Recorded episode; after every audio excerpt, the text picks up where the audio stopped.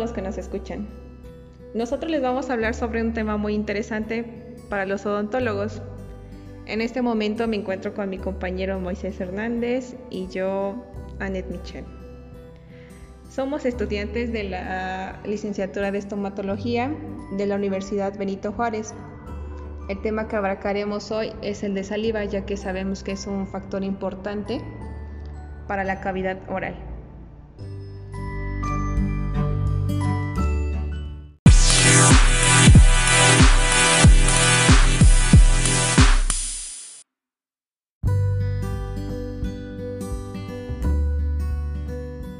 Iniciaremos planteando con una pregunta. ¿Qué es la saliva?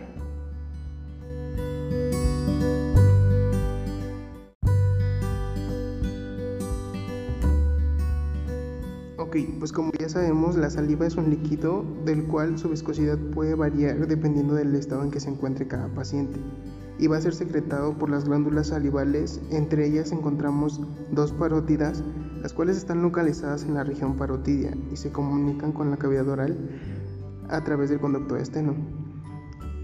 Estas van a ser responsables del 30% de la producción salival, así como dos submandibulares, que van a estar situadas bajo la mandíbula inferior, que producen saliva que drenan a través del conducto de Wharton. Estas van a contribuir con un 55 a 65% de la producción salival y dos sublinguales, que van a estar situadas en el suelo de la boca y drenan por múltiples conductos excretores.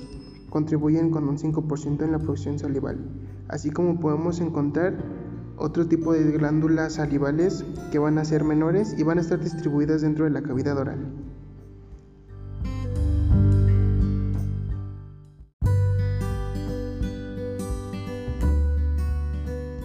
Otra cosa muy importante es la función de la saliva ya que esta nos ayudará a mantener lubricada la cavidad oral, así como ayudar en el proceso de digestión.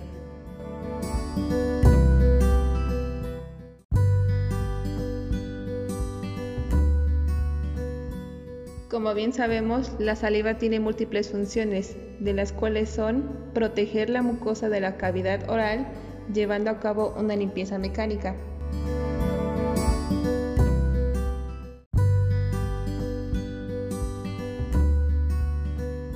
Así como la digestión mediante la insalivación del bol alimenticio y el inicio de una ruptura del almidón.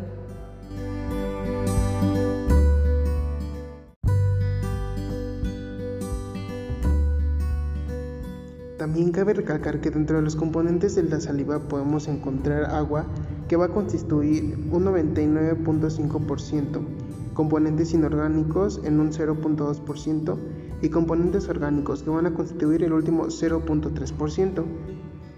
Dentro de sus propiedades podemos darnos cuenta que es incolora y ligeramente opalescente y va a tener una viscosidad variable.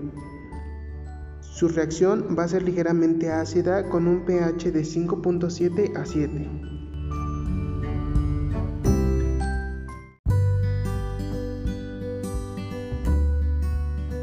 Ya que acabamos de mencionar sus componentes y funciones, también podemos encontrar algunas alteraciones que afectan la producción de la saliva, como algunas enfermedades sistémicas y síndromes como el de Cushing o el de Scrogen, ya que en sus principales signos y síntomas podemos encontrar la serotomía, que es la cual nos indica que tiene una cantidad baja de saliva y esto puede acelerar la producción de caries y aumentar riesgos de padecer enfermedades periodontales.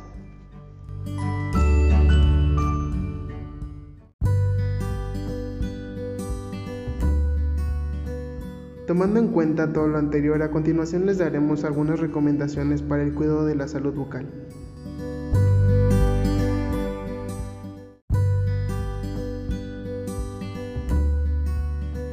Dentro de las recomendaciones se le indica al paciente que tenga un cepillado adecuado diario tres veces al día, acompañado de accesorios como el hilo dental, los enjuagues bucales, para que así podamos tener las encías sanas y se pueda llevar a cabo el proceso de la autoclisis, para que pueda haber esa función de limpieza dentro de la cavidad oral.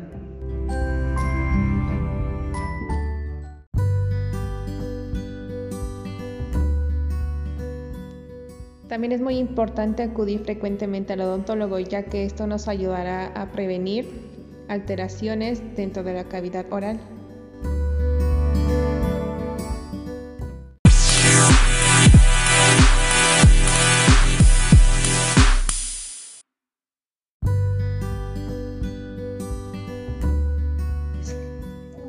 Hola, buenas tardes. Soy Suseli Michelle Ramírez Pérez, estudiante de la Universidad Benito Juárez. Tenemos a una invitada que nos platicará sobre su experiencia en una cita odontológica.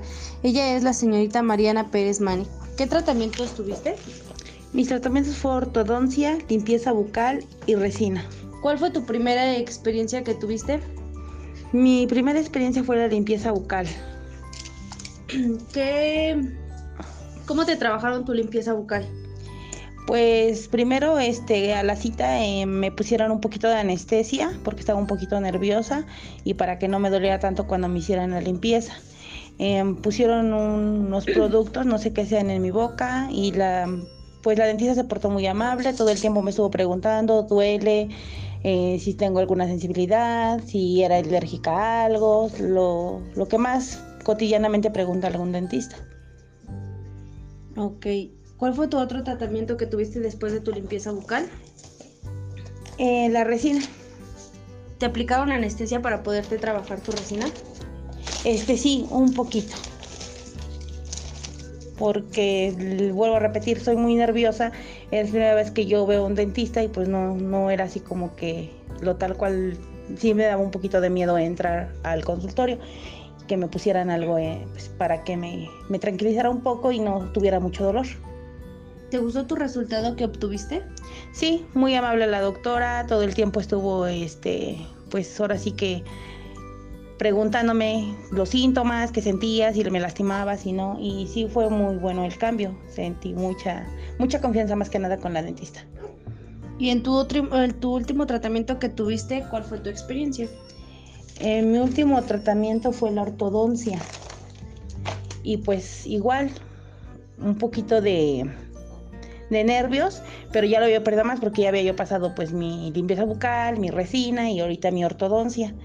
Y sí, muy, muy, muy bien la dentista. ¿Te dolía tu ortodoncia? Un poco por la sensibilidad de las ansías, que mis ansías no son muy son muy frágiles y me decía la doctora que eso era normal, un poquito de molestia y no, no iba a pasar, si necesitaba yo algún medicamento algo ya me lo iba a indicar para dolor o desinflamación de ansías. ¿Te dolía comer alimentos duros o algún alimento en especial que te doliera?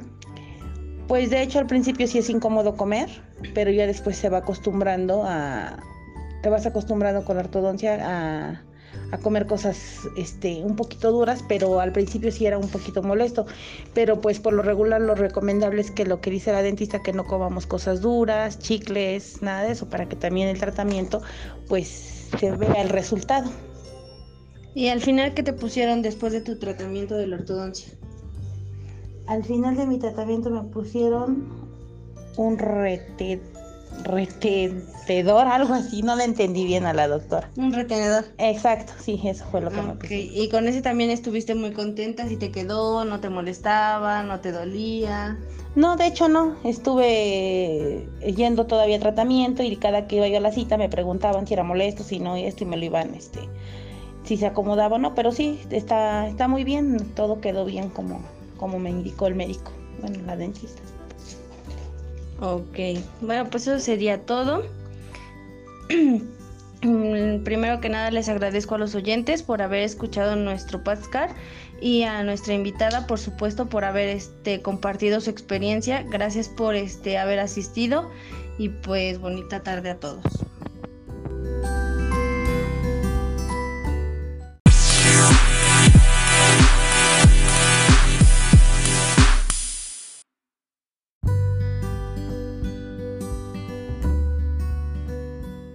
Bueno, con eso terminamos el tema de hoy.